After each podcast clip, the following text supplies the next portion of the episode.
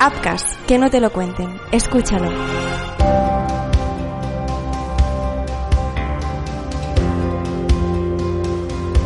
¿Qué tal? ¿Cómo están? Bienvenidos al nuevo podcast de Artrosport. En este capítulo les vamos a hablar de la osteoporosis, la epidemia silenciosa de los huesos.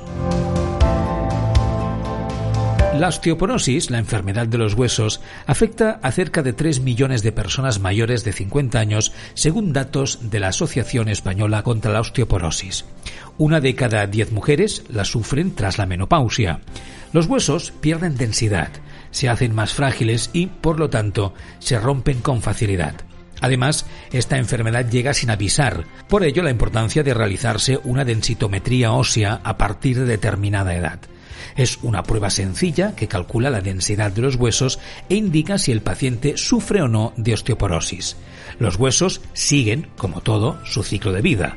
Nacen, se desarrollan y mueren. El problema viene cuando estos no van al ritmo del resto del cuerpo. Los huesos están en formación hasta aproximadamente los 30 años.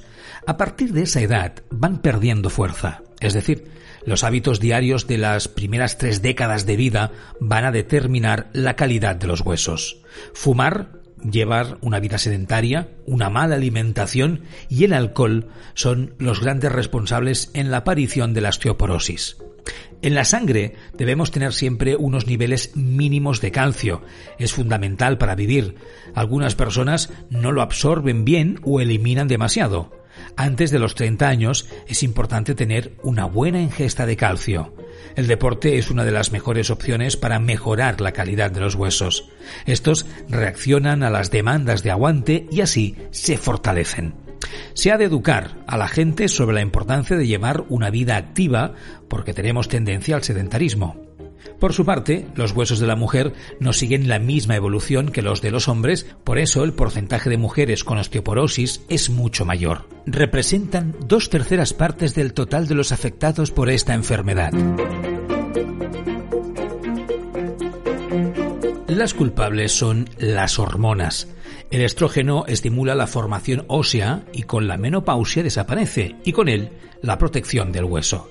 Sin esta defensa, las células que estimulan la destrucción ósea tienen vía libre. Pero no solo depende de las hormonas, hay diferentes factores que influyen como la localización geográfica o la raza. Por ejemplo, las personas de color tienen menos riesgo de sufrir osteoporosis. No es que la enfermedad tenga prejuicios xenófobos, todo tiene una explicación. En España hay más sol, es decir, más vitamina D. Por ello, en los países en los que los días de sol son escasos, por ejemplo los nórdicos, existe una incidencia mayor de osteoporosis. Es importante que las mujeres, una vez han llegado a la menopausia, vayan al especialista para que estudie sus factores riesgo y se realicen densitometrías tempranas y seriadas.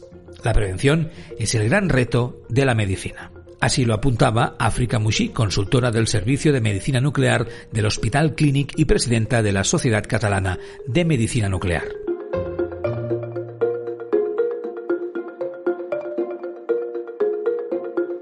Los tratamientos requieren constancia ya que son prolongados. Este es precisamente el problema que se plantea en la actualidad. Alrededor del 75% de los pacientes abandona o no sigue adecuadamente el tratamiento. No es una enfermedad que produzca dolor, a no ser que haya una fractura. Por eso, mucha gente piensa que una vez se ha curado la fractura, ya puede abandonar el tratamiento. Pero la osteoporosis es una enfermedad que se cura poco a poco necesita tiempo y si no se cura bien al primer aviso, el segundo puede ser una fractura vertebral o de cadera. Así lo indica Carolina Pérez, reumatóloga de la Clínica Tecnon. Entre un 20 y un 30% de las personas con osteoporosis que han sufrido una fractura de cadera o vértebra mueren durante el primer año. Normalmente los pacientes de esta patología son personas mayores que presentan otras complicaciones. Los expertos advierten que no basta con tomar medicamentos que paren la destrucción del hueso, sino aquellos que ayudan a que se regenere.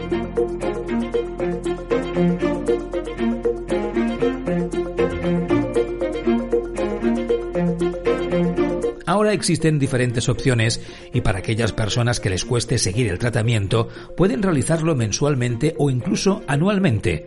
Carolina Pérez recomienda seguir los tratamientos semanales porque dice que el control continuo siempre será más efectivo. La anorexia es también un punto de preocupación. Jóvenes que en su etapa de crecimiento sufren trastornos con la alimentación pueden tener un mayor riesgo de sufrir osteoporosis cuando lleguen a la menopausia. Según la doctora Afrika Mushi, estas chicas no son conscientes de ello, pero el día de mañana podrán sufrir las secuelas. Aunque se curen de la anorexia, si el aumento de densidad ósea ha sido inferior al que corresponde, esto repercutirá en la calidad de sus huesos a largo plazo.